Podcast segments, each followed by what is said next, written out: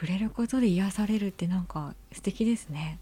ねうん。本当に触れる触れまあいいや。いいです。はい。あまり言うとなんか変な風になって そうですかね。素敵なことだなと思って。うんえー、じゃあその辺はまた裏会話で話そうかな。え ー、じゃあそれもあってそれを仕事にしていけたらいいなっていう感じで。そうですねまあ教えてその裏方でうん学校運営をしてたんだけど授業としてそのマッサージのクラスはやるけど自分でその対お客さんとして接することはほぼなくなっていくわけですよね時間がないし。うんうんうんうん、でうん。もやっぱぱりそのセラピストアロマセラピストっていう職業ってう、ん。まあ誰かを癒すわけではないけどその癒す手伝いができるって私は思ってるんですけどね。うんうんでそれの本文であるっていうのはその自分でサロンをやるっていうことだったので、うん。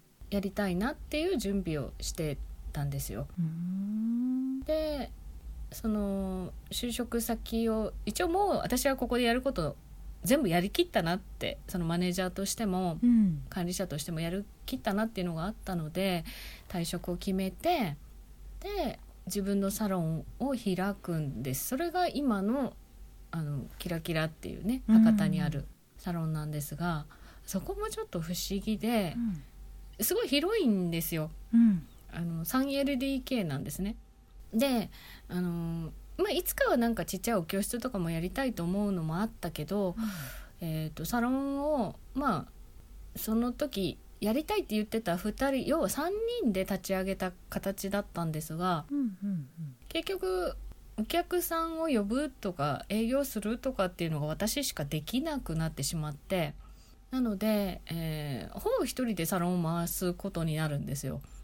でそのサロンをやってる時にその元いた会社に残ってたスタッフがいや独立したいと。うんうん。まあ、そういうし仕組みがあったんですけどそのフランチャイズでやるっていうのを、えー、と全国で展開してる学校だったので福岡もフランチャイズ化したいとうんいう話になった時に、いや私めっちゃ広いサロン借りてるからうん。ここでやる？って聞いたんです。よ。うんうん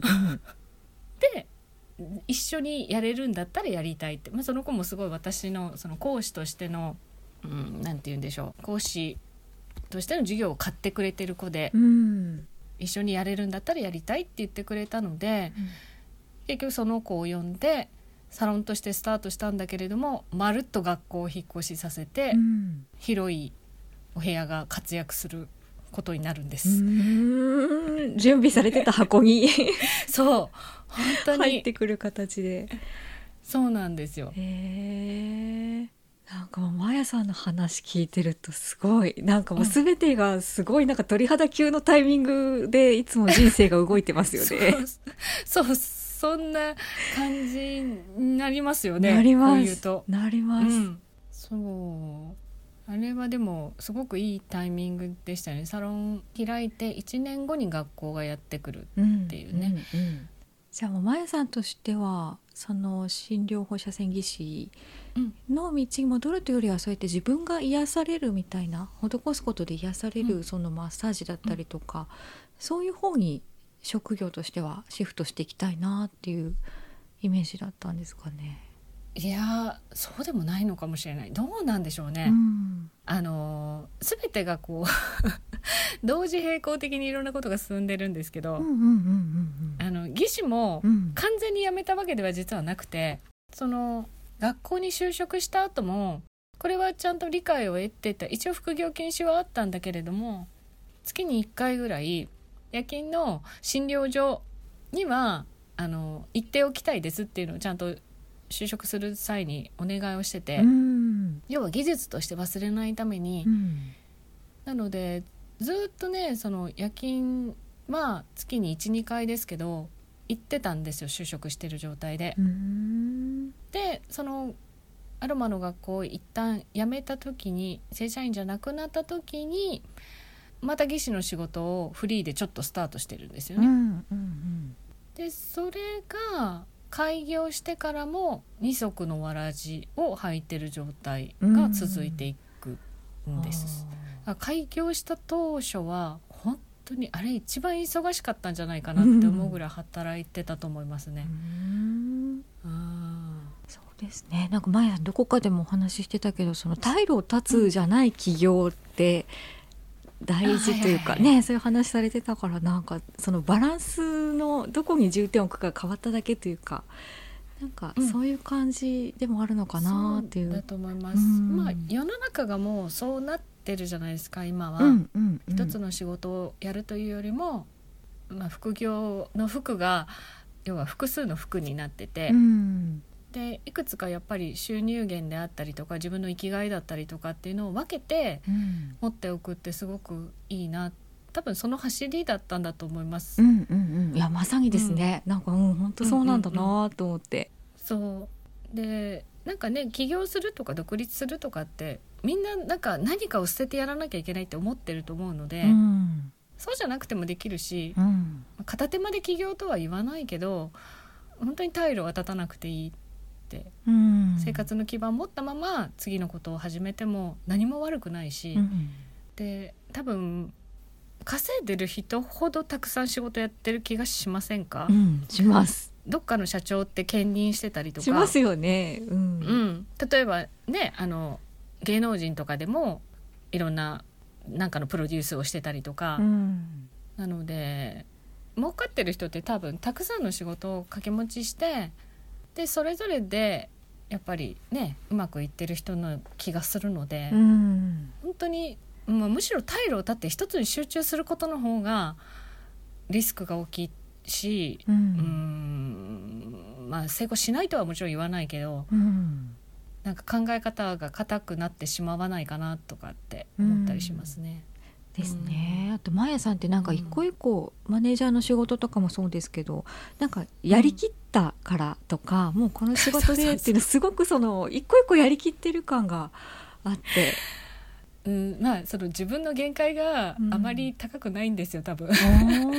だから、うん、自分でやれることはやったっていうのは他の人にとってはまだまだそんなん全然やりきってないじゃんって言われるかもしれないけど、うん、でも自分でしか満足って決められないでしょ、うん、ここまでやったらもう十分って。でもそこまでやりたいでしょうね、うん、ね言われてみたらそうかもしれないです。うん、確かに。それを決めるのって自分ですよね。そう。あの自分が限界決めてるので、うん、だと思います。うん、なんかそう働き方っていうところですごくマヤさんの働き方が私の中でも、なんかそういうふうに働きたい理想だったりとか。あそうですか、うん、そんなに？あとはその自分の強みの生かし方が上手というかなんか自然にできてることなのかもしれないですけどね。前の仕事でやってたこの知識こっちにも使えるなとか、これこっちにも組み合わせれるなとか、なんかそういうのが上手なのかなっていう感じもしたんですよね。改めて分析とかはしないんですけど、うん、まあ、よっぽど企画書書いたりすることがない限り、うん、うん、でも持ってるものを全部使ったらいいじゃないって考えてると思います。うん。うん。特にアロマセラピストっていう仕事を私は人に説明する時に、うん、自分の持ってる最大限でこの人に何ができるか何のサポートができるかっていうのを考えなさいっていうのを生徒さんにも言ったりするんですけど、うん、それと一緒だと思うんですよね。うん、やってきたこと全て無駄じゃないので、それをどう生かしていくか、うん、もったいぶらずに出したらいいじゃないって思ってるんだと思います。うんもったいぶらずに。もったいぶらずに。いやなんで私はこれ精一杯なので、うん、何もこう何も隠せないぐらいあの隠し玉は何もないよっていうところで。えー、でもそう起業するとかなるとやっぱりこうしたい思いはあっても、うん、私になんて何もないしとか起業したはいいけどやっぱりお金をね この金額設定だとこれに見合うものを提供できてるか心配だわとか、うん、なんかそういうのとかね自分に自信だったりとかなんかいろいろ。自分に自信はないですけど、うん、うん、だ特に女性はそういうのありますよね。例えば商品だったり、まあ、そういうマッサージももちろんそうですけど、うん。料金設定をすごく下にしがち。うん。でそうやって「いやいや私なんてこんなもんだから」って、うん。で私もそんな気持ちがないわけではないけどうん。じ決めた料金設定じゃないと生活できないんだったら、うん。その料金設定しないとダメじゃないですか。うん。うん。うん、例えば一つものを作りましたって原価がいくらでってこのくらいで売らないと元はペイできないし自分も生活できないっていうような商品がありますと、うん。だったらその金額に見合う商品にしたらいいんじゃないっていう話ですよね。うん。うんうんううん。ん。そこに見合う価値提供は自分を全部投入して もったいぶらずにっていうところに。もったいぶらずに、ううん。ん、だし足りないんだったら勉強なり努力なりしたらいいんじゃないって、うん。うん、私こんなもんだからってそれこそ限界を決めてるそういうことですよね。だから。なるほど、うん。そこからの成長を自分で止めてるってことですよね。うん、そうだと思います。うんなんか女性起業、うん。起業家っていう表現もなんかマヤさんには合うのかどうかっていうなんかあれもあるんですけどなんか起業家としての マインドっていうかすごい学びになるものがいっぱい詰まってるなっていう。いや起業家ってでもそれすごい友達にも言われる。なんかそうそうそう。えそそんなんだけどまやちゃんそうだよねってい自分で学校やってるんだよねって言われちゃうことが多く僕ないてみたいな。何なんでしょうねなんかそうそうぽくないって言われるんですよ、まあ、もちろん会社ではないので社長ではないけど、うんうんいわゆる女性社長とかっていう柄じゃないよねって すごい言われる。うんじゃあもうありのまま自然にそれができちゃってるんですかね。どうなんでしょうね。うん一応その経営者とかいう肩書きで見られるんですけど、うん私の中ではそんなことを全然考えてなくて、うんやりたいことやってるだけなんですよね。うん多分生きたいままに生きてたらたまたまその肩書きに合うのが起業家だったみたいな感じですね。そうそうそうそう。まあでも、うん私の中ではフリーターって高級フリーターで止まってんじゃないかなって気がしてます。なるほどなるほどうんイメージとして 高級フリーター。高級フリーター。なるほどななんか自分を高めていくのがすごく上手な感じがしますね。いやいやいやそう上手なとこが見えてるだけだとは思いますよ、うん。あすごい不器用だし、うんうんうん。なこと言いながら何度も転んで、ううん。ん怪我いっぱいしてってとこだと思います、うん。なんかそういう転んだ時とかどうやって乗り越えていくんですか？いつも、まあ、いつも同じパターンではないとは思うんですけど。うん。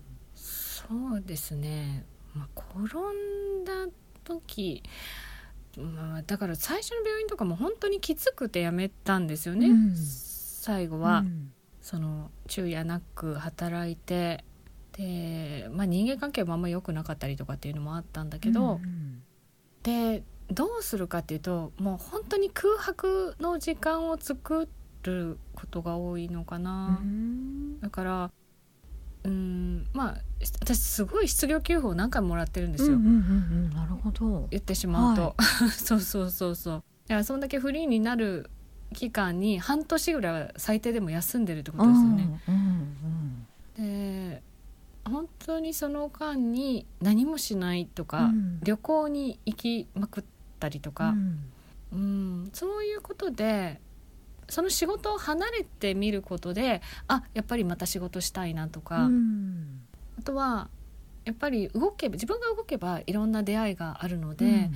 その中で刺激を受けたりとか、そういうことかな。ううん。んなるほど。ちょっと離れてみるっていうのはそうそうそう、そんな気がしますね、うん。だからまあやりきったっていうのが毎回出てくるっていうのはそれだと思うんですよ、うん。もうこの仕事とりあえず離れていいやとうか、ん。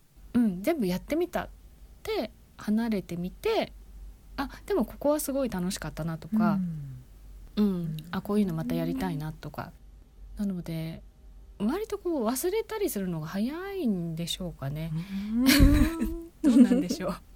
まあでも自然にそうやってなんかまた何かやりたいなが浮かんでくるんですね。うん。んそうですね。うん。で嫌だったことはやらなきゃいいじゃないですか、人間は学習するので、ううんん。そこだと思います。大きな怪我をしちゃったらその怪我をするようなことはやらなきゃいいうんっていう。そうですね。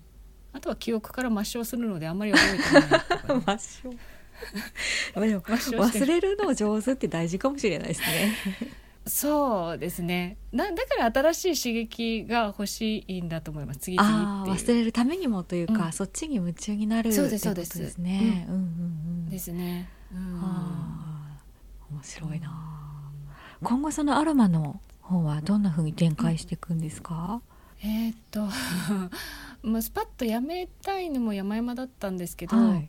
一応学校長としての肩書きを置いておかないとえ授業ができなかったりするので、うんうんその講師のねまゆゆに全てを今任せてはいるんですけれども、うん私しかできない授業とかは一応やっていきましょうと。うん。うんでこのねあの新型コロナの大騒ぎでちょっと携帯も変わってきたので、うんでまあ譲ったからといってポンと捨てるわけにはいかないじゃないですか、まあこんな状態だけどなんか適当にやっといてとも言えないのうんうんで、うん。